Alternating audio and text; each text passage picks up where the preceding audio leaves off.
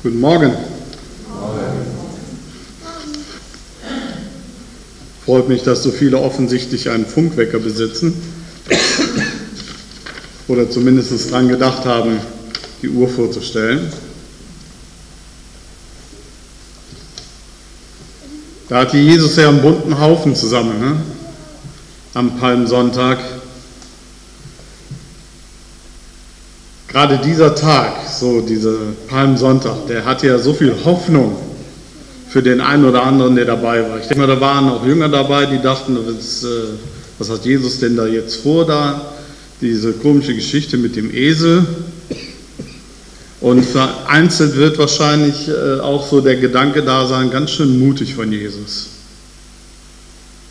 Denn dieser Einzug, den Jesus dort gemacht hat, war jetzt an diesem Festtag oder an dem, das war ja eigentlich ein Vorabend, äh, etwas nicht Unübliches, denn eigentlich zog so der diensthabende Hohepriester auf dem Esel, nachdem er außerhalb Jerusalems äh, einige Zeit der Meditation und geistigen Vorbereitung verbracht hat und Waschungen gemacht hat und so weiter, zog auf diesen Esel nach Jerusalem zum Tempel. Auf dem Esel, damit er sich nicht wieder unrein macht, wenn er zu Fuß geht. Also das Volk war in Erwartung, dass so jemand kommt. Ja, die waren in Erwartung, dass eben der Hohepriester, der bekannt ist, der in Amt und Würden steht, in Festtracht auf dem Esel sitzt und er kommt und dann sitzt da dieser Rabbi Jesus auf dem Esel. Und äh, deswegen werden wahrscheinlich auch einzelne der Jünger gesagt haben, mutig, mutig. Ja? Denn das ist ja ein Affront.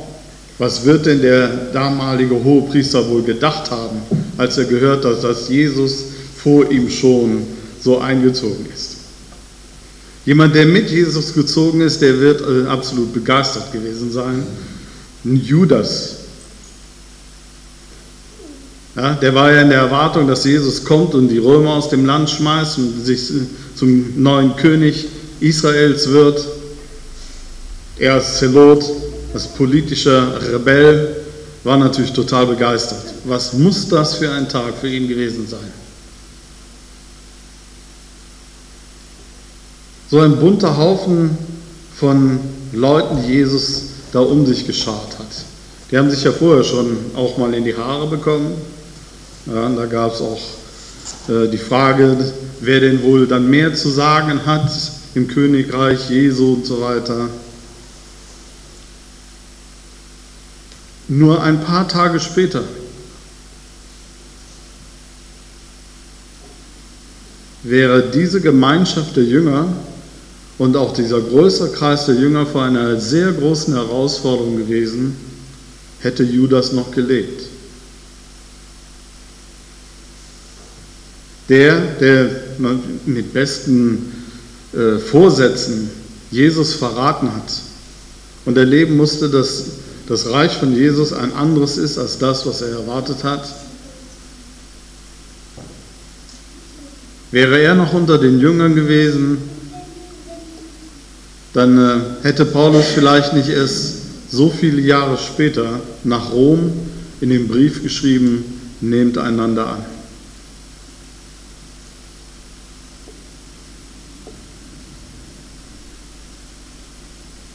Triumphzüge in die Stadt, das ist auch etwas, was in Rom bekannt war und was Rom und Jerusalem so äh, ähnlich macht in der damaligen Zeit, ist, es waren beides Metropolen, Rom natürlich eine wesentlich größere Metropole als Jerusalem.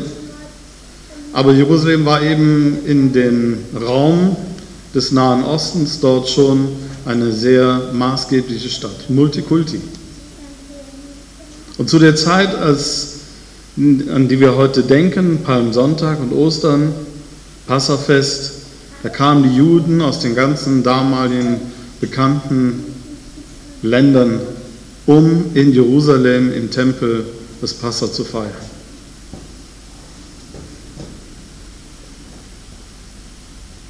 Und so Multikulti war Rom eben auch. Und als Paulus den Brief an die Römer schrieb, da war, müsst ihr euch vorstellen, wie die Gemeinde dort vor Ort wohl gewesen sein muss.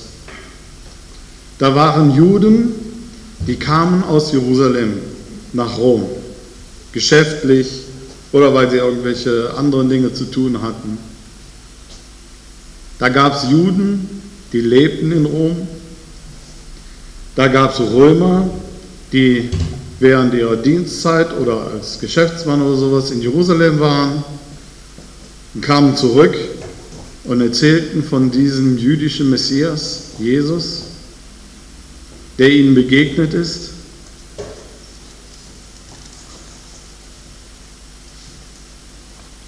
Und dann dazu noch Griechen, die kamen auch aus Ephesus, Korinth und so weiter und erzählten dort von dem Christus, der ihnen von Paulus gepredigt wurde. Und noch viele andere Nationen mehr kamen dort zusammen. Eine bunte Gemeinde.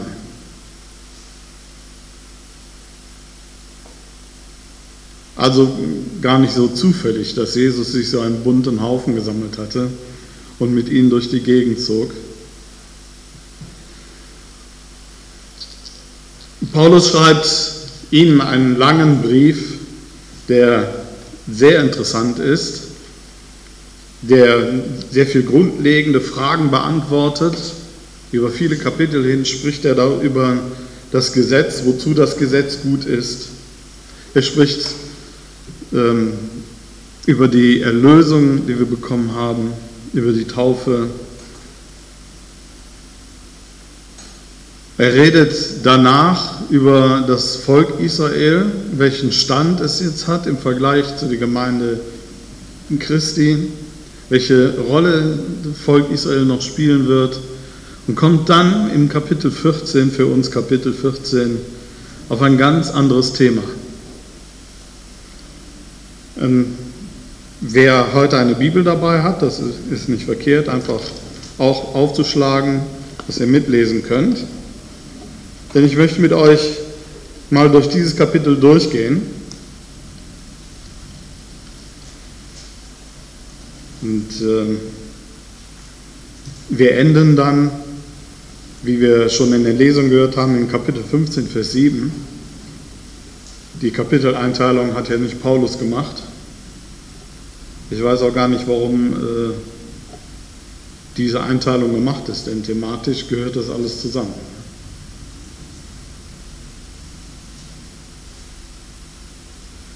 Also in Kapitel 13 spricht Paulus noch, äh, wie wir uns verhalten sollen gegenüber der Obrigkeit. Und äh, Kapitel 12, die verschiedenen Gnadengaben entsprechen im Gottesdienst und so weiter. Also er ist sehr praktisch. Kommt dann, Kapitel 14 leitet er ein mit den Worten, den Schwachen im Glauben aber nehmt auf, doch nicht zur Entscheidung zweifelhafter Fragen.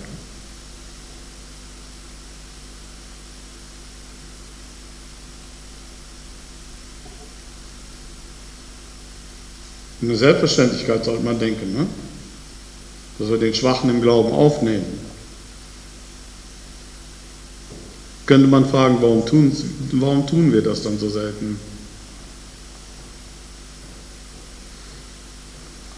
Paulus schreibt hier von dem Schwachen im Glauben, nicht einfach einen schwachen Menschen, einen Menschen, der einen äh, niedrigeren sozialen Stand hat oder in Problemen lebt. Er redet von Schwachen im Glauben. Was meint er damit? Es ist sehr interessant, wenn man im Grundtext reinguckt. Da gibt es eine nette Überraschung. Äh, dieses Schwach steht im Griechischen Astheneo. Heißt schwach. Wenn man nachliest in allen Briefen des Paulus, bedeutet, wo er Astheneo verwendet, redet er von jemandem, der im Glauben schwach geworden ist. In allen anderen Büchern des Neuen Testaments, wo Astheneo vorkommt, wird Astheneo mit krank übersetzt. Am Körper. Also man meint jetzt nicht schwerst erkrankt am Körper, sondern wenn jemand am Körper schwach geworden ist. Darauf bin ich gestoßen, als ich Jakobus 5 mir genauer angeguckt habe. Das sind sehr, sehr bekannte Verse, wo er sagt, ist jemand krank unter euch, der rufe die Ältesten zu sich, dass sie ihn mit Öl salben und das Gebet des Glaubens wird ihn aufrichten. Und dann kommt eben das seltsame, verwirrende, dass äh, die Ältesten und der Kranke einander ihre Sünden bekennen sollen. Verwirrend deswegen, weil Jesus ja auch mal ganz klar auf die Frage hin, wer hat denn hier gesündigt, bei einem fallsüchtigen Junge, glaube ich, äh, warum ist der Junge so krank? Wer hat hier gesündigt? Der Junge oder die Eltern oder sowas? Und Jesus sagt, das hat mit Sünde überhaupt nichts zu tun. Und wenn man jetzt mal vermutet, dass der Jakobus von Paulus geprägt war in der Benutzung des Griechischen und einfach mal hingeht und dieses Asteneo, was eben da steht, ist jemand krank unter euch? Asteneo, im Sinne des Paulus verwendet, ist jemand unter euch schwach im Glauben, der rufe die Ältesten zu sich. Und dann merkt man auch, dass, äh, dass es plötzlich Sinn macht, dass im Jakobus eigentlich im Grundtext nicht steht, das Gebet des Glaubens wird den Schwachen aufrichten, sondern das Gelübde des Glaubens.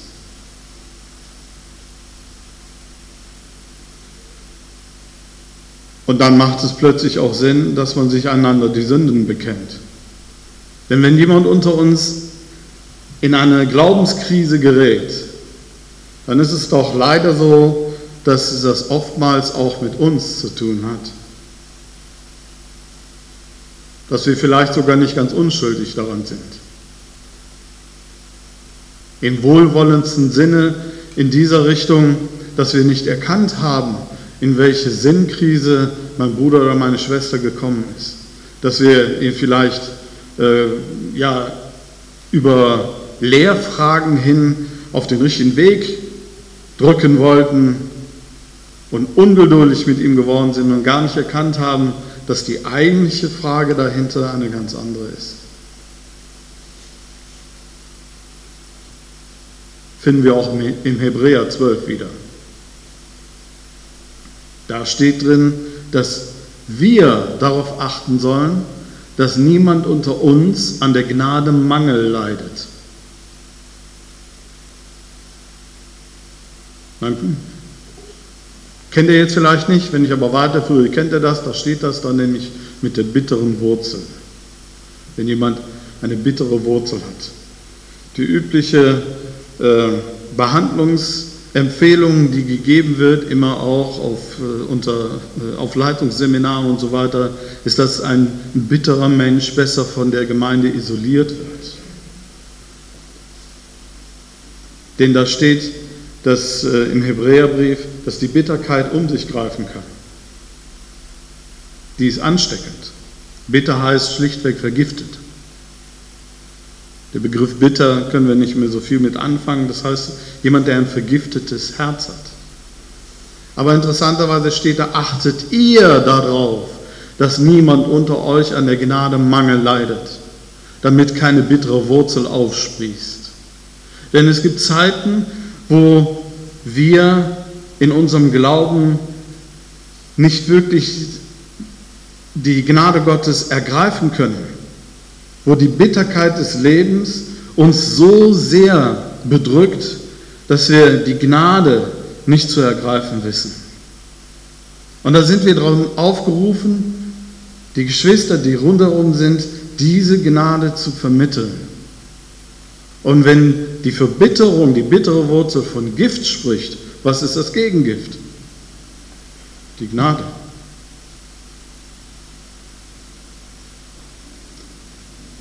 Also ist Paulus eines Geistes mit seinen Brüdern, mit Jakobus und dem Schreiber des Hebräerbriefs. Ich vermute, ich jage Barnabas dahinter, aber wir wissen es nicht. Wenn er sagt, den Schwachen im Glauben aber nehmt auf, doch nicht zur Entscheidung zweifelhafter Fragen. Und diese zweifelhaften Fragen, die waren in Rom ganz sicherlich gegenwärtig. Wenn in Korinth die sich schon so gekloppt haben und gesagt haben, ja, ich halte mich lieber an Apollos. Nein, ich halte mich an Kephas, in Klammern Petrus. Und der andere sagt, nein, nein, nein, nein, ich äh, denke, Paulus hat recht. Und die ganz Heiligen dann gesagt haben, ich stehe zu Christus. Wenn Gläubige aus Korinth nach Rom kamen und dort dann Christen aus der ganzen damaligen Welt trafen, was meint ihr, was es dort an Streitfragen gab? Und Paulus spricht ja davon in den nächsten Versen, äh, nennt er Beispiele, er redet von den Essensgeboten oder von den geheiligten Tagen, worüber man sich da so gekloppt hat. Und dann äh, sagt er,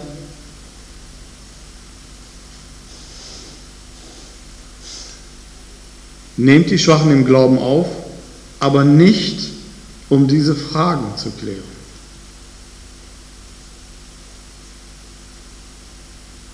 Kann man ja noch die Frage stellen, wer ist denn schwach im Glauben?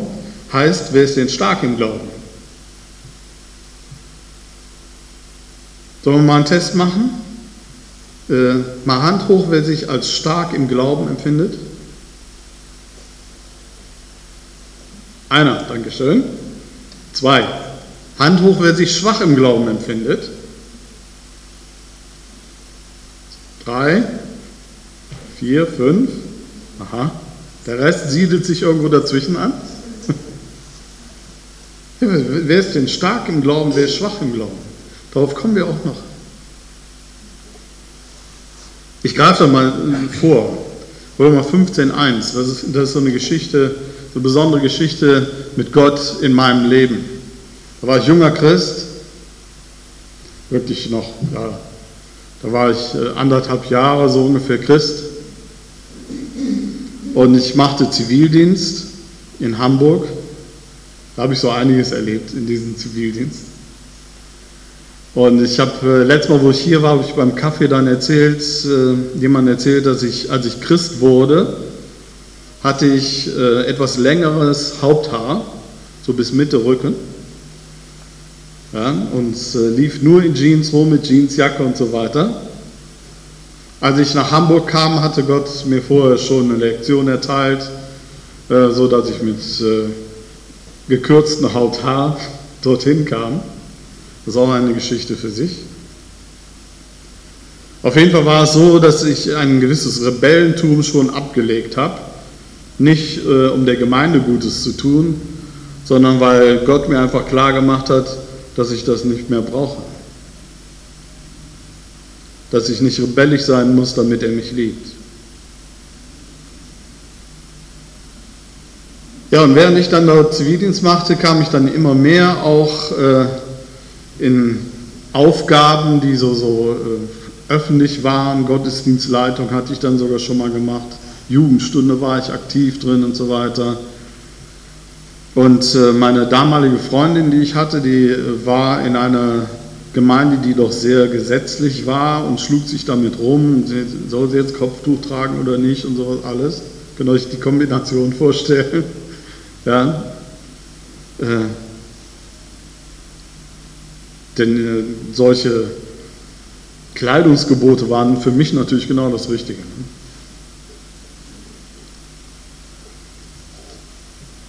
Und dann, äh, ja, überlegte ich dann, wie sieht das denn aus mit Jackett und äh, Igitt Krawatte. Bis dahin hatte ich natürlich keine Krawatte.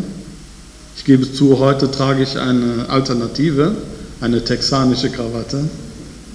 Bolotai nennt sich sowas. Aber damals war das eben so, dann habe ich mich damit auseinandergesetzt. Und dann hat Gott mir so gezeigt, dass äh, die Christen, die so gesetzlich sind, dass sie die Gründe haben, warum sie sind. Das sind eigentlich welche, die Paulus als Schwache im Glauben bezeichnen würde, weil sie sich an den Gesetzlichkeiten, an den Ordnungen festhalten, weil sie dieses Geländer brauchen. So viel hatte ich dort schon verstanden. Ja, und ich wollte ja stark im Glauben sein. Und dann sprach Gott mich dann mal an und, und führte mich zu Römer 15.1 Wir aber die Starken sind verpflichtet, die Schwachheiten der Schwachen zu tragen und fragte mich, und? Willst du stark sein? Das habe ich dann in, in einem Jugendgottesdienst erzählt und habe dann gesagt, okay, also ich werde mir ein Jackett besorgen und eine Krawatte. Worauf der Jugendpastor aufstand, seine Krawatte auszog, mir am Hals legte und dann sagte, mit, mit dem Jackett werden wir dir auch noch zu helfen wissen. Das habe ich als Herausforderung erlebt, dass Gott mich herausfordert. Willst du stark im Glauben sein, dann bedeutet es, dass du die Schwachheiten der Schwachen im Glauben trägst. Anstatt dich über sie zu erheben und zu sagen, meine Güte, ihr damit mit ihren Kleidervorschriften und, und Frisurvorschriften und was weiß ich, was ihr noch alles habt, ja, da stehe ich doch drüber. Ich bin ja frei in Christus. Hat Paulus nicht gesagt, mir ist alles erlaubt, auch wenn nicht alles gut für mich ist? Jawohl. Ja, hat er gesagt. Hat er ja auch recht. Aber er hat auch gesagt, ich will aber den Juden ein Jude sein und den Griechen ein Grieche.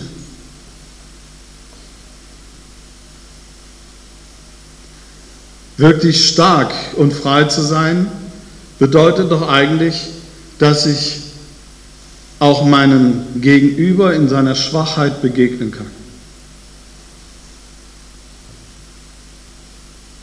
Da gibt es oder gab es diese heiße Diskussion ums Götzenopferfleisch. Darf man das nur essen oder nicht?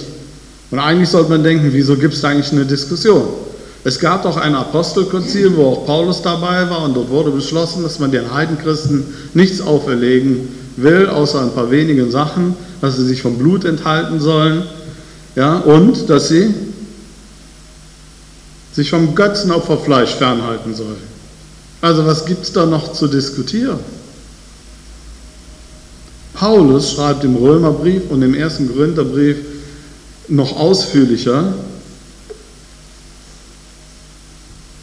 dass ein Christ natürlich Götzenopferfleisch essen kann, es aber nicht tun sollte, wenn ein anderer sich daran stößt.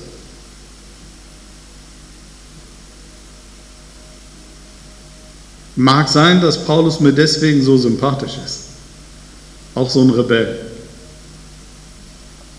Auch so ein Querdenker. Auch einer, der, der sich nicht unbedingt darunter stellt und sagt, ja, die heiligen Apostel haben entschieden, also werde ich das auch tun. Sondern sagt, ich kann auch noch selbst denken. Und mal überlegen, was das ist. Und eigentlich kommt er zu demselben Schluss, dass er sagt, was ist der Grund, warum der Christ der Heidenchrist sich vom Götzenopferfleisch fernhalte. Und Judenchristen brauchst du nicht zu sagen, der hätte das sowieso nicht gemacht. Aber warum sollte der Heidenchrist das nicht machen? Weil ein Götze etwas ist? Nein. Weil ein anderer daran Anstoß nehmen könnte. Weil ein anderer dann sagt, oh ja, wenn, guck mal, der isst dieses Götzenopferfleisch, da ist ja auch nichts dabei, wenn ich zum Götzentempel gehe und dort die Gottesdienste mitmache. Also eigentlich Grund genug, dass man sagt, wir müssen klare Grenzen haben. Wir müssen doch klar machen, dass wir heilig leben als Christen. Und gerade die schwach sind, denen muss man dann noch ein sicheres Geländer geben und ein Regelwerk an der Hand geben, damit die wissen, wo es lang geht. Und Paulus sagt, nehmt die Schwachen im Glauben auf, nicht um diese Streitfragen zu klären. Das einander annehmen ist viel wichtiger, als ob man in bestimmten Detailfragen dieser Ansicht oder einer anderen Ansicht ist. Und diese Streitfragen haben wir heute auch. Ich bin mir ziemlich sicher, die gibt es auch hier. Die Ansichten, wie ein Gottesdienst sein sollte, die Ansichten dazu, wie man leben sollte in bestimmten Bereichen des Lebens, wie man seine Kinder erziehen soll, wie man sich auf der Arbeit benehmen soll, wie es vor und während der Ehe laufen soll und, und, und. Viele heiße Diskussionen, die sind auch gut so. Das ist gut, dass es sie gibt. Der Ansicht war übrigens auch Paulus. Der sagte, ich habe gehört, dass es äh, Parteiungen unter euch gibt und auch Spaltungen. Das mit den Spaltungen findet er nicht so gut, aber das mit den Parteiungen findet er gut, also unterschiedlicher Meinung zu sein, weil er sagt, dann werden die Bewährten im Glauben offenbar. durch die unterschiedlichen Meinungen, durch das heftige Diskutieren miteinander.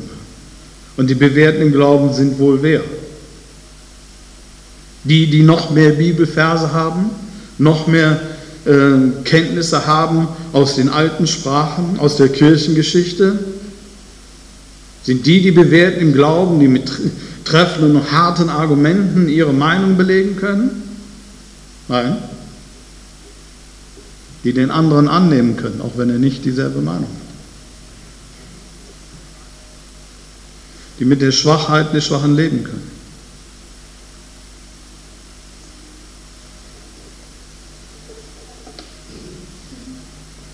Die Schwachen im Glauben aber nehmt auf, doch nicht zur Entscheidung zweifelhafter Fragen. In Vers 4 sagt er, wer bist du, der du den Hausknecht eines anderen richtest? Er steht oder fällt dem eigenen Herrn.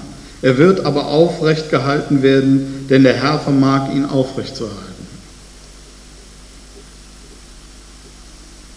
Also, da sind ein paar Verse zwischen. Ne? Also da geht es dann eben dann um, um das Essen und sowas alles. Aber die, auch eine wieder sehr interessante Bemerkung. Wer bist denn du, der den Hausknecht eines anderen richtest? Er steht oder fällt dem eigenen Herrn.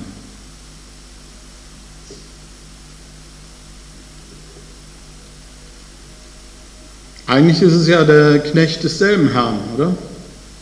Wenn wir Christen sind, sollten wir Knecht desselben Herrn sein.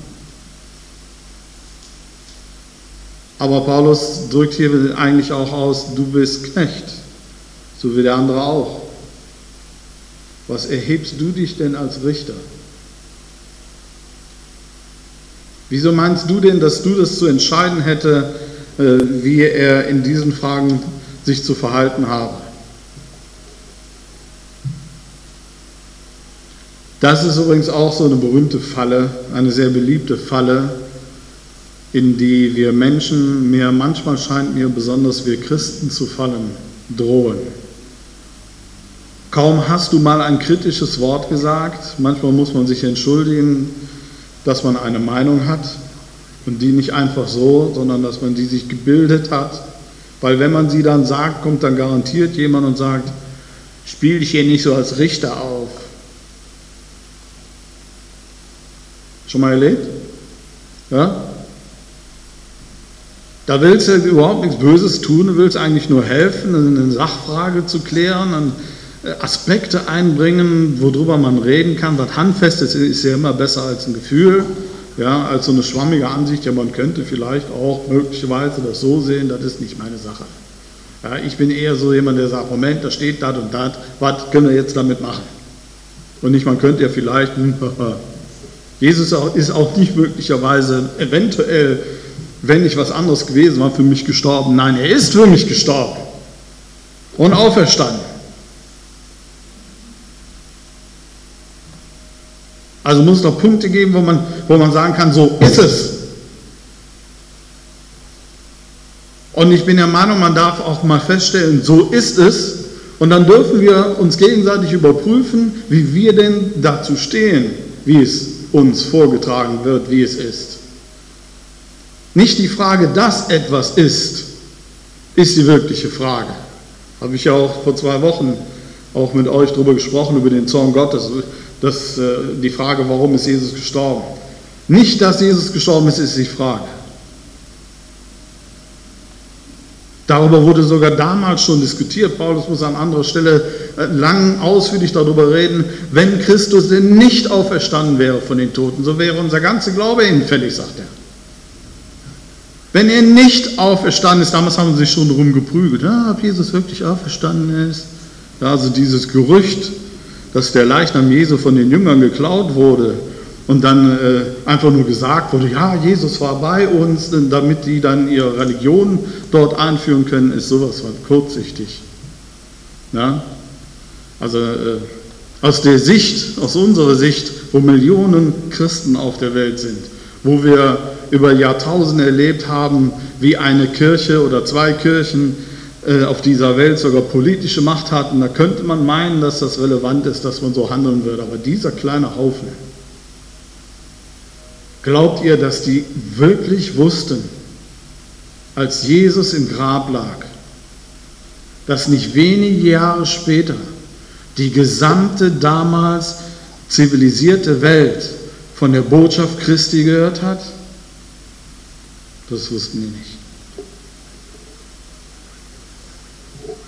Und dann gab es ja, aber da wurde dann diskutiert, ne? hin und her, ob die Jünger denn eventuell den Leichnam geklaut haben ob da was, ob Jesus auferstanden ist. Paulus macht klipp und klar, er ist auferstanden. Wenn nicht, tschüss, können wir vergessen. Was soll das denn? Mach weiter wie vorher. Er hat auch recht. Da gibt es nichts zu diskutieren. Jesus ist auferstanden. Aber was machen wir damit? Da können wir unterschiedlicher Meinung sein. Aber dann kann dir passieren, dass wenn du sagst, es ist so, Jesus ist auferstanden, dass dann jemand aufsteht, warum spielst du dich eigentlich als Richter auf über die, die meinen, dass Jesus nicht auferstanden ist? Das ist eine Unart. Ihr Lieben, das ist eine Unart unter uns und ich, begebe, ich gebe ja zu, das kann selbst mir passieren viel häufiger, als es mir lieb ist, dass ich eine so, eine so eine Haltung einnehme jemand gegenüber. Und ich habe mir angewöhnt, wenn jemand zu mir kommt und sagt, du spielst dich als Richter auf, dass ich dann sage, tut mir leid, äh, ich habe weder Jura studiert, noch bin ich äh, irgendwie als Richter berufen worden. Ich trage keine Robe, ich sitze nicht am Gerichtshof. Ich bin noch nicht mal Schöffer. Und niemand hat mir die Autorität gegeben, Gericht zu sprechen. Wie sollte ich Richter sein?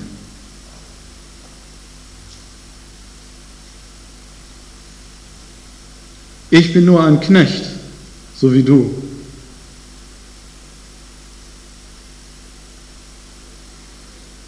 Jemand anderen zu richten, ist also eine Frage der inneren Haltung. Und glaub mir, Beides ist Richten. Einerseits eine innere Haltung einzunehmen, sich über den anderen zu stellen und ihn verurteilen zu wollen. Das ist Hochmut gegenüber Christus, gegenüber unserem gemeinsamen Herrn, der alleine Richter ist. Und die Bibel sagt uns schon, wenn der Tag des Gerichts kommt, dann werden wir staunen, wie Christus richtet. Da wird vielleicht der eine oder andere äh, still so seinen Finger heben wollen in der Reihe und sagen wollen, aber Jesus, ähm, der hat doch, der hat doch das und das getan. Der, der ist doch so unregelmäßig in die Gottesdienste gekommen. Oder der war doch mit seiner Frau, obwohl beide Christen waren, haben die schon zusammengelebt, sieben Jahre bevor die geheiratet noch schlimmer, der ist geschieden.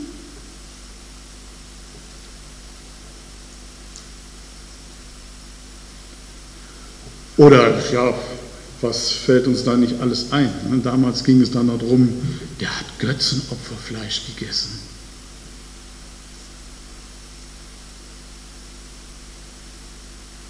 Ich glaube, wenn wir dann Jesus sehen am Tag des Gerichts, da wird niemand wagen, die Hand so hoch zu erheben. Denn ich glaube, wenn wir vor Christus stehen, wenn wir Christus, den Richter sehen, den Christus, den Johannes in der Offenbarung gesehen hat, nicht der mit den langen Haaren und den Sandalen, sondern den ehrfurchtgebietenden Richter, dann werden wir begreifen, wie hochmütig es von uns ist, wenn wir uns innerlich erheben über jemand anderen und ihn verurteilen wollen.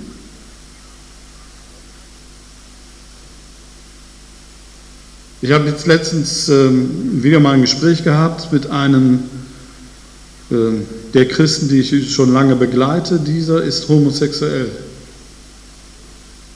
und kämpft natürlich immer mit seiner Sexualität. Und hat, hat mich dann gefragt, ja, was, wenn ich dann wieder falle, wenn ich dann, ja, wieder in die Szene gehe, zu den Treffpunkten, wie denkt denn Gott über mich?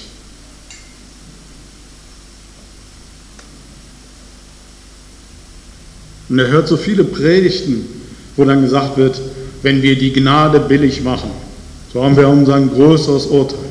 Wenn aber das Maß der Sünde voll ist, immer dieses, ah, ja, wenn du nur genügend sündigst, dann kommt der Hammer des Gerichts über dich.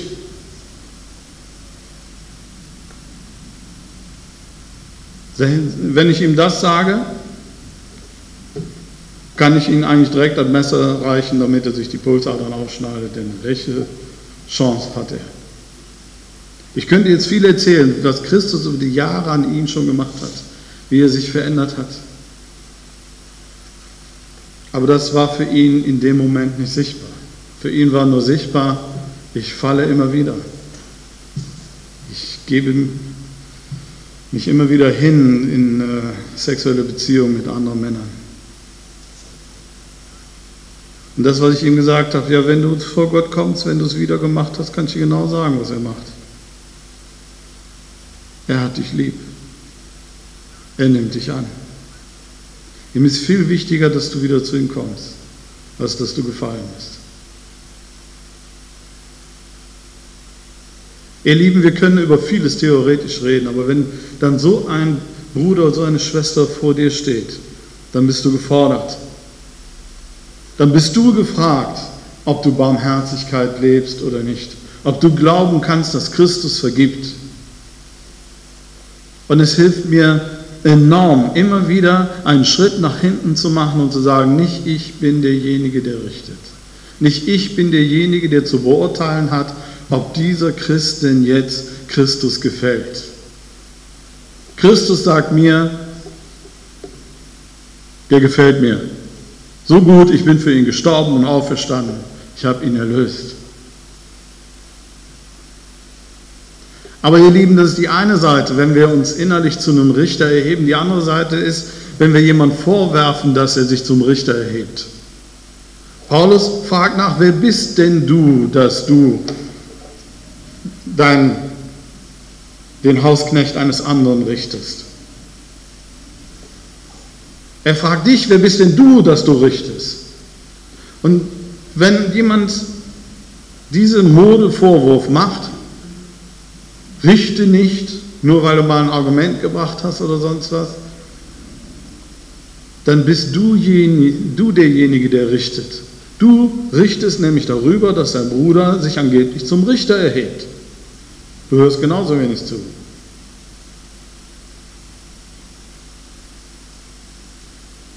Merkt ihr das? Böse Falle, das mit dem Richten. Ne? Deswegen ist es sehr wichtig, dass wir verstehen, wir sind alle Knechte des einen Herrn. Und unser Herr hat sowas zu entscheiden. Wir dürfen und sollen darüber diskutieren und uns austauschen. Wir werden das auch, bis, Christ, bis Christus wiederkommt und seine Gemeinde zu sich holt, werden wir solche Streitfragen haben. Ist doch gut so. Ja? Paulus hat es ja gesagt, die Bewährten im Glauben werden dadurch offenbar. Und das sind diejenigen, die eben nicht mehr die Ambition haben, den Bruder zu richten, nur weil er in einem Punkt eine andere Meinung hat. In Vers 7 sagt er, denn keiner von uns lebt sich selbst und keiner stirbt sich selbst. Denn sei es auch, dass wir leben, wir leben den Herrn. Und sei es, dass wir sterben, wir sterben den Herrn. Und sei es nun, dass wir leben, sei es auch, dass wir sterben, wir sind des Herrn. Sehr deutlich, ne?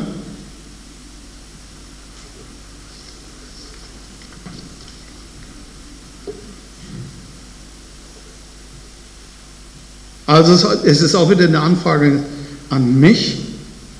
Ist es wirklich so? Ist mein Leben, lebe ich das für den Herrn? Bin ich mir bewusst, dass ich der Knecht unseres Herrn bin? Und das tut jeder für sich selbst vor Gott. Immer wieder melden sich Leute bei mir, eben auch aufgrund meiner Homepage und der Thematik darauf, in Ehekrisen, erzählen mir ihre Geschichten, was sie da erlebt haben und äh, fragen mich dann, was soll ich machen? Kann ich mich scheiden lassen? Darf ich mich scheiden lassen? Da kann ich Argumente bringen. aus dem Wort Gottes. Da habe ich mich wirklich reingekniet. Und das ist ein Thema, kann ich euch sagen, ja, ja oder nein. Und da lege ich mich auch stolz, wie ich bin, mit jedem Theologen an, der meint, dazu eine Meinung zu haben. Mache ich auch oft genug. Mich, bisher hat mich noch kein Theologe davon überzeugen können, die der Meinung sind, man darf sich eh nie scheiden lassen und falls das doch geschehen ist, darf man nie wieder heiraten. Da habe ich kein Problem mit, denn ich habe die Bibel von vorne bis hinten durchkaut das, über dieses Thema.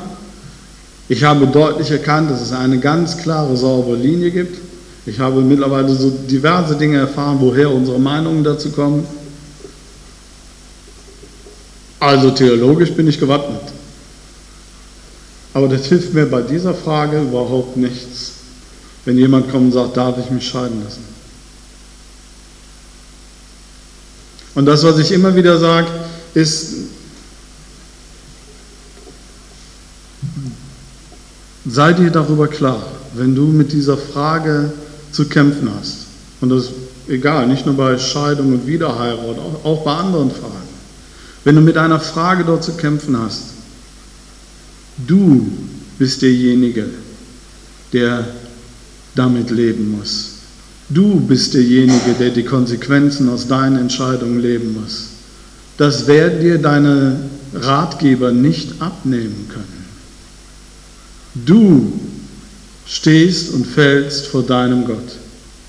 Du musst Frieden vor Gott haben mit deiner Entscheidung. Selbst dann, wenn ich theologisch der Meinung wäre, dass das anders gesehen werden müsste. Das ist nicht wichtig, denn ich werde das nicht leben müssen, aber du.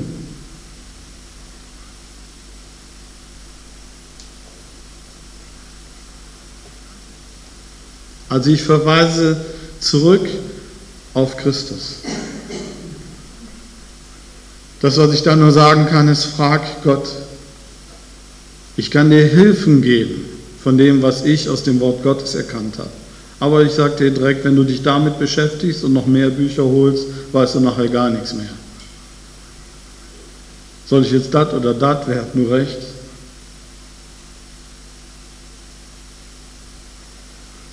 Du bist derjenige, der das leben muss, die Konsequenzen deiner Entscheidungen leben muss. Und nur du. Und der Einzige, der es wirklich mit dir lebt, der sich niemals daraus entzieht, der immer an deiner Seite sein wird, ist Gott. Nicht dein Ältester, nicht dein Diskussionspartner, nicht dein Mitchrist.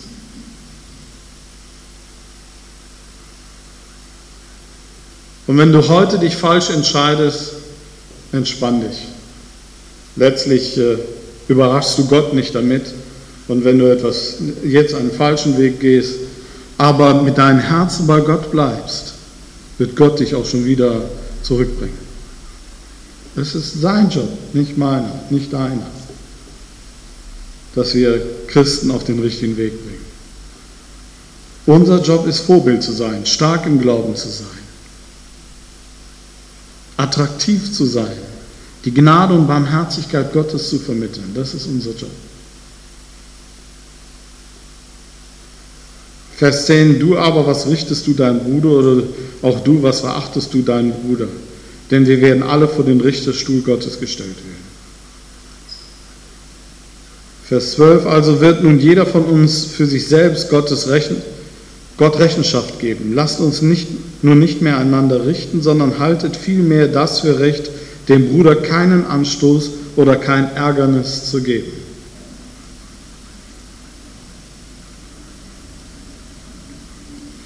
Vers 17, denn das Reich Gottes ist nicht Essen und Trinken, sondern Gerechtigkeit und Friede und Freude im Heiligen Geist.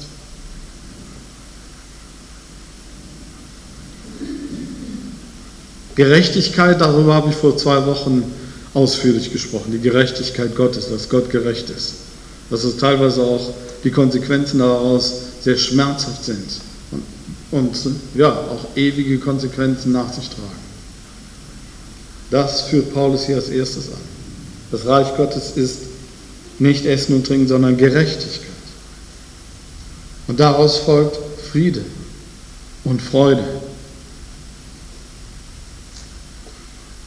Wenn es unter uns mit dem Friede und Freude im Heiligen Geist irgendwie nicht so richtig klappt, so, ja, wenn das jeder für sich alleine suchen muss, dann sollten wir mal darüber nachdenken, ob wir uns denn so richtig verhalten untereinander. Ob wir nicht in diverse Fallen getappt sind.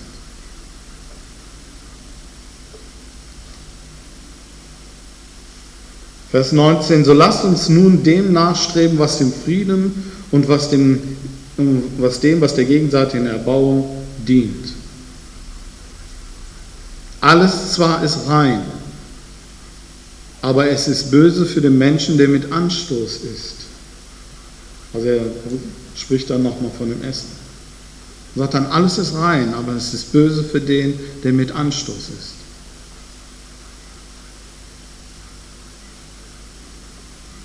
Also er macht damit klar, hier ist eine heiße Diskussion um dieses Götzenopferfleisch. Ja, es zieht sich von den, vom Apostelkonzil bis hin ja, in die letzte entlegenste Ecke der Gemeinden hier nach Rom. Darf man nun oder darf man nicht? Und Paulus sagt, Leute, wir reden hier vom Vergänglichen.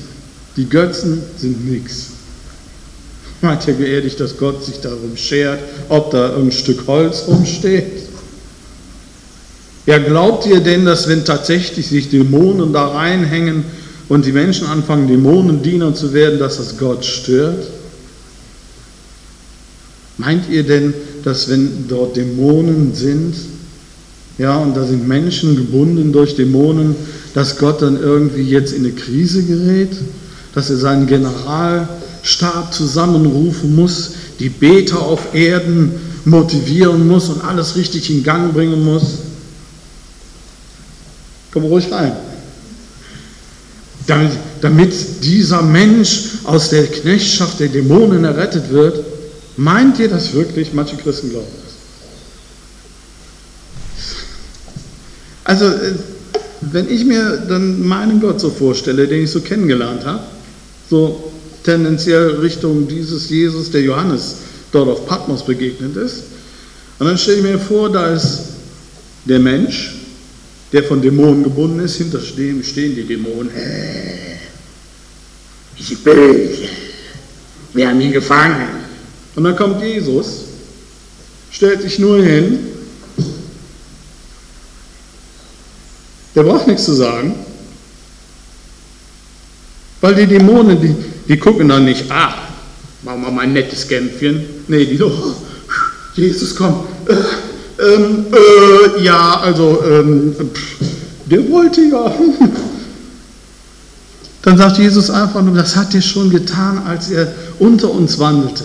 Da ist es schon passiert. Da kam Jesus an, wusste von nichts, ja, war ein Gespräch vertieft, ging die Langstraße lang und da hinten kam auf ein Dorf zu und da hinten war dann jemand, der von Dämonen besessen ist und da hinten die Dämonen, ah, da kommt der Jesus, bist du gekommen, um uns zu quälen? Ah, ah. Und Jesus, was ist denn hier los?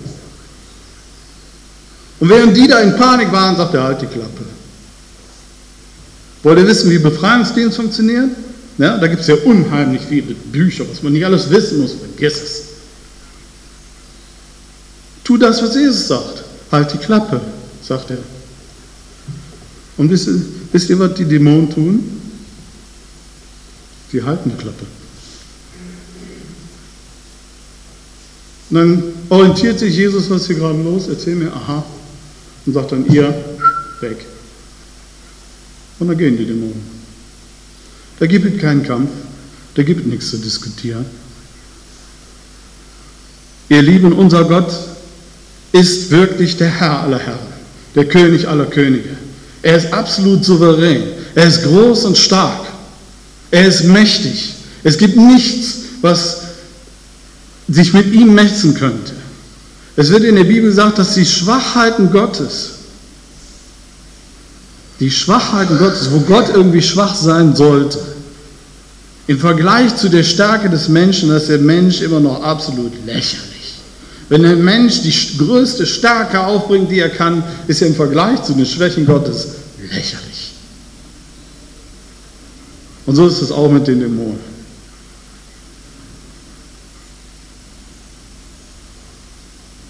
Einen solchen Herrn dienen wir.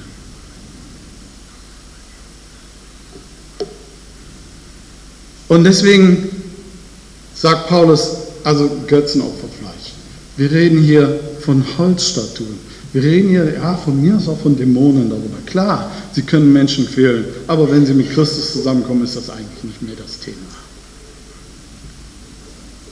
Wir reden hier von Vergänglichen. Das alles wird vergehen. Auch dieses Götzenopferfleisch wird vergehen. Es, ja, wenn du es isst, vergeht es sehr schnell. Und ob es nun Götzenopferfleisch war oder koscheres Fleisch, riecht nachher genauso, wenn es wieder von dir weggeht. Davon reden wir, warum regt ihr euch so auf? Das ist doch gar nicht so wichtig. Aber es ist für den, den es wichtig ist, böse, wenn er etwas tut, obwohl er das mit seinem Gewissen nicht vereinbaren kann. Also achtet darauf. Ja? Es gibt Starke und Schwache im Glauben und äh, die meisten sortieren sich ja irgendwo in der Mitte da rein. Es gibt Dinge, da kommen wir mit klar oder nicht. Und es hilft nicht, wenn wir einander richten, wenn wir übereinander urteilen, sondern wir sollen in der Barmherzigkeit und Liebe einander begegnen. Und wir sollen in unserem Handeln darauf achten, dass wir diejenigen, von denen wir wissen, dass unser Handeln zum Anstoß werden kann, dass wir es ihnen zuliebe nicht tun. Wenn du frei bist, dann bist du auch frei, auf etwas zu verzichten. Wenn du meinst, ich bin nur frei, weil ich das unbedingt haben muss, bist du nicht so ganz frei. Ne?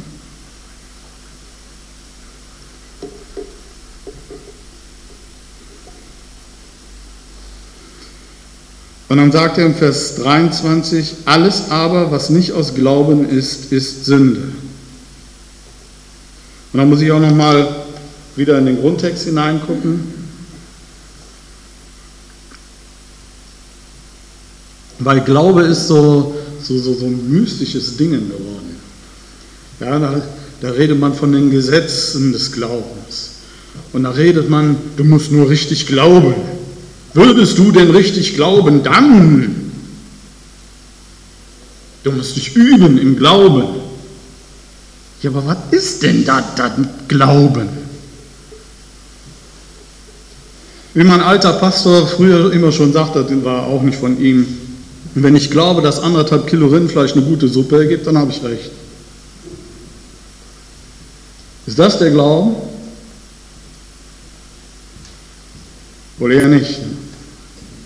Dann habe ich wieder in den Grundtext geguckt. Im Alten Testament, im Neuen Testament. Habe alle Wörter gesucht, die mit Glauben übersetzt werden. Habe festgestellt, es gibt gar nicht so viele. Und alle im Grundtext, im Hebräischen und Griechischen, alle Worte, die mit Glauben übersetzt werden, heißen Vertrauen. Wenn du wissen willst, was ist Glaube, wie glaube ich richtig, dann übersetze ich es jetzt mal in eine gängige Form für uns heute. Wie vertraue ich richtig? Wem ist die nächste Frage. Vertrauen kann man immer nur etwas oder jemand. Also wem? Klar, Gott. Glauben an Gott ist Vertrauen in Gott. Vertrauen darauf, dass er kein Lügner ist. Vertrauen darauf, dass wenn er sagt, er hat mich errettet, dass er mich errettet hat. Vertrauen darauf, dass wenn er sagt, ich bin bei dir, dass er bei mir ist. Macht mal das Experiment beim Bibellesen. Immer dann, wenn ihr da was von Glauben lest, Setzt mal in Gedanken Vertrauen ein. Ihr werdet merken, das funktioniert und plötzlich fängt es an, so teilweise so simpel zu werden, so einfach. Da wo ich früher dachte, oh, da muss ich alles Mögliche machen, da muss ich viel in der Bibel lesen und ich muss viel beten und ich muss Seminare besuchen und ich muss auf jeden Fall im Gottesdienst sein und ich muss Hass und dieses und jenes, damit ich richtig glaube. Und dann gehe ich in die Gemeinde bei den Geschwistern präsentiere mich immer auf der Suche, dass man gegenüber mir sagt, du hast aber einen Glauben, mein Lieber, toll. Und wisst ihr, was ich habe auch schon festgestellt, seitdem ich mich geschnallt habe, Glauben heißt einfach Vertrauen. Dass mir manche Unglauben vorwerfen, weil ich Gott vertraue. In dem, was ich eben gesagt habe, ja, das ist wie die Geschichte mit den Homosexuellen. Oder wenn dann jemand kommt, meine Ehe ist hinüber, was soll ich jetzt machen? Dann sagen die zu mir, du bist aber ein ungläubiger Kerl, du musst den Glauben hochhalten. Dabei sage ich, vertraue auf Gott. Darauf, dass ich darauf vertraue, dass ich sage, Gott wird dir schon sagen, wie du mit deiner Ehe umgehen sollst. Vertraue darauf. Und es kann sein, es kann sein, dass Gott zu dir sagt, ja, lass dich scheiden. Entsetzen. Ja klar kann das sein, steht so in der Bibel, ihr Lieben. Wird Gott diesem homosexuellen Christen sagen, okay, ich sehe, es drückt und drängt dich, geh mal. Geh in die Szene? Natürlich nicht. Aber meine Frage an euch, wird Christus mitgehen?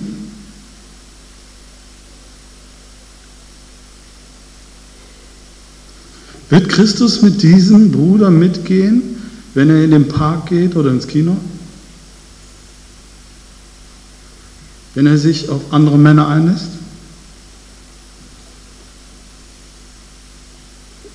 Was vertraut ihr denn da? Inwieweit vertraut ihr Gott?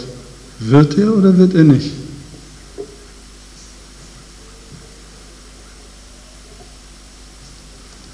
Ich will das gar nicht beantworten. Ich weiß gar nicht, ob ich das beantworten kann. Ich vertraue ihm, dass er es tut. Er hat gesagt, ich bin bei euch, alle Zeit. Er hat nicht gesagt, ich bin bei euch, wenn ihr so richtig top seid, wenn ihr Bibelverse auswendig kennt und wenn ihr richtig betet. Und nein, er hat gesagt, ich bin bei euch, alle Zeit. Und ich, er, er hat gesagt, ich komme immer wieder drauf, merkt ihr, ne? Im Psalm 139, ich kenne alle eure Tage kannst mich nicht überraschen. Und wenn du in einer tiefen Krise drin steckst, wenn du in Depressionen reingerutscht bist oder wenn du mit den Kindern einfach nicht klarkommst, du siehst, deine Kinder entscheiden sich Wege zu gehen, die, die werden schlimm für sie sein. Oder du siehst einfach, dass sie Opfer sind unserer Wirtschaft. Ja, stehst daneben, wenn deine Kinder schon den 112. Bewerbungsbrief für eine Ausbildungsstelle geschrieben haben, keine Antwort kriegen. Da ist oftmals wirklich kein, nicht als so, so ein frommes Gesäusel, ja, der Herr ist ja bei dir. Nein, er ist wirklich bei dir. Er ist dabei. Mittendrin. Nicht um dich zu richten. Nicht zu sagen, ah, jetzt glaub nur richtig, ja. Setz dich hin und dann bring Lobespsalmen, damit äh, du deine Seele wieder erhebst, so wie David das gemacht hat. Das ist ein guter Rat, wenn es denn geht, ist das gut. Ja, aber der andere Rat in Hebräer 12 steht drin, wenn du es nicht mehr kannst, dann brauchst du deine Geschwister, die es für dich tun. Die Vertrauen in Gott behalten für dich, die wirklich glauben, wirklich vertrauen und wir mit Überzeugung zu dir sagen können, Gott wird dich da durchbringen. Und wenn ich irgendwas gelernt habe, dann die, dass ich wirklich auf nicht alles eine Antwort haben muss. Da kann ich noch so sehr begeisterter Bibelstudierender sein, da kann ich noch so sehr Lebensberater sein. Ich werde nie auf alles eine Antwort haben und ich brauche es auch. Viel wichtiger ist es, dass ich den Dienst tun kann für mein Gegenüber, dass ich da bin und zuhöre. Und das, was ich ihm präsentieren kann, ist das, was in mir gewachsen ist, mein Glaube, mein Vertrauen. Dass ich sagen kann, du Gott ist durch so viel Mist mit mir durchgegangen. Da habe ich keinen Zweifel. Das macht er bei dir auch. Wir aber, die Starken, sind verpflichtet, die Schwachheiten der Kraftlosen, der Schwachen zu tragen. Nicht und nicht uns selbst zu gefallen. Jeder von uns gefalle den Nächsten zum Guten zu erbauen. Denn auch, Christ, auch der Christus hat nicht sich selbst gefallen, sondern wie geschrieben steht, die Schmähung derer, die dich schmähen, sind auf mich gefallen.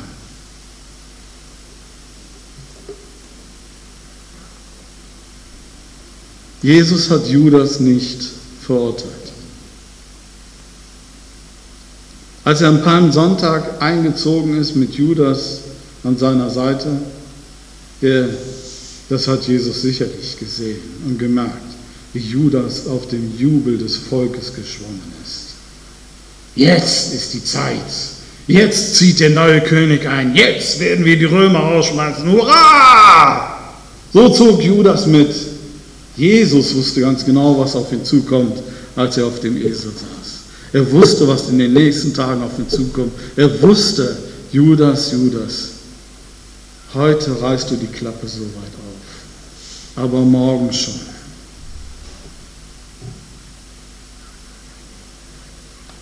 Er würde nur sagen können, Jesus, wenn du ein guter Leiter bist, dann entsorgst du solche Leute, solche Leute rechtzeitig. Solche Leute machen das Team kaputt. Jesus hat gesagt, Judas, komm, ich habe dich erwählt. Und dann am Abend, wo sie da gemeinsam das Mahl nehmen, und sie sagen, wer wird es denn? Da sagt er, er wird mich jemand verraten. Bin ich das? Bin ich das? Wer wird das sein? Der, der jetzt gerade zusammen mit mir das Brot in die Soße tut. Und wie, ich sehe das dann immer so vor mir, wie Jesus wo Judas angesehen haben muss, als er sagte, geh und tu, was du dir vorgenommen hast. Verurteilung? Jesus ist der Richter. Ja klar hätte wenn irgendeiner verurteilen kann, dann wohl Jesus, oder? Klar hätte er sagen können, Judas, immer also, weißt du eigentlich, wie du bist? Nein. Er sieht Judas an weiß genau, was Judas tun wird, aber er sieht das Herz von Judas.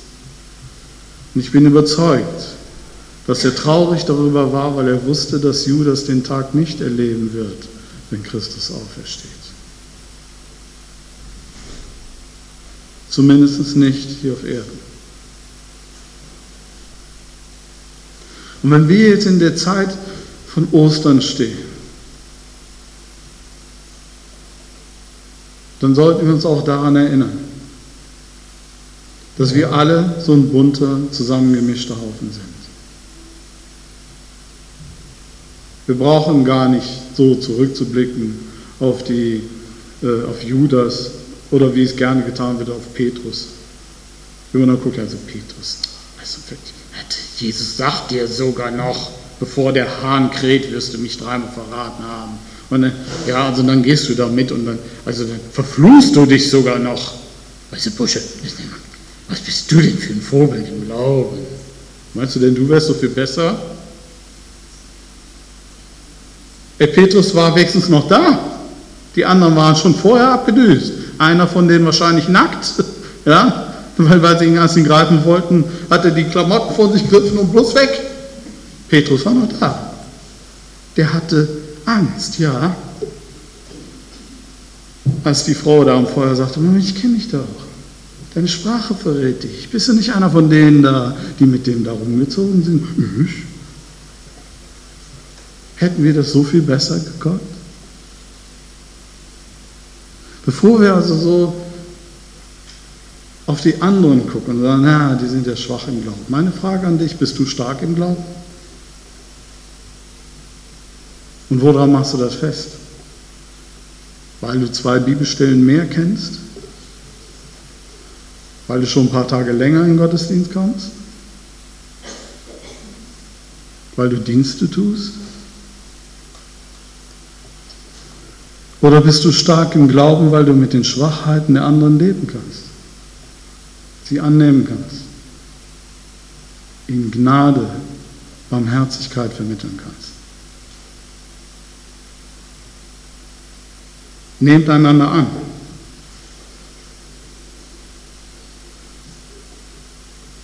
Vers 15, Vers 7. Deshalb nehmt einander auf, wie auch der Christus euch aufgenommen hat, zu Gottes Gerechtigkeit. Und äh, bei dem Vers kann ich ja nicht anders, einfach weil ich mich zu der Zeit bekehrt habe, immer an das Lied von Arno und Andreas zu denken. Das kommt dann immer, ja, habe ich dann immer direkt im Kopf. Nehmt einander an, wie Christus euch angenommen hat. Reicht einander die Hand und seid zur Versöhnung bereit. Kennt ihr? Das ist ein tolles Lied. Nehmt einander an, wie Christus euch angenommen hat. Und nicht nur wie Christus euch mal angenommen hat, sondern wie er es heute Morgen getan hat, wie er es gestern getan hat, wie er dich angenommen hat, als du von deiner Sünde zurückkamst. Das passiert ja nicht nur diesem Homosexuellen, das passiert uns allen, mir und dir. Also, was sollte ich denn da sagen? Was wird Christus tun, wenn du wieder zurückkommst? Dasselbe, was er bei mir tut, wenn ich von meiner Sünde zurückkomme. Er wird vergeben. Er wird mich, dich und mich zu ihm ziehen. Er ist nicht gekommen, um uns in unseren Schwachheiten zu richten, sondern uns ewiges Leben zu bringen. Und darin dürfen wir auch heute schon leben.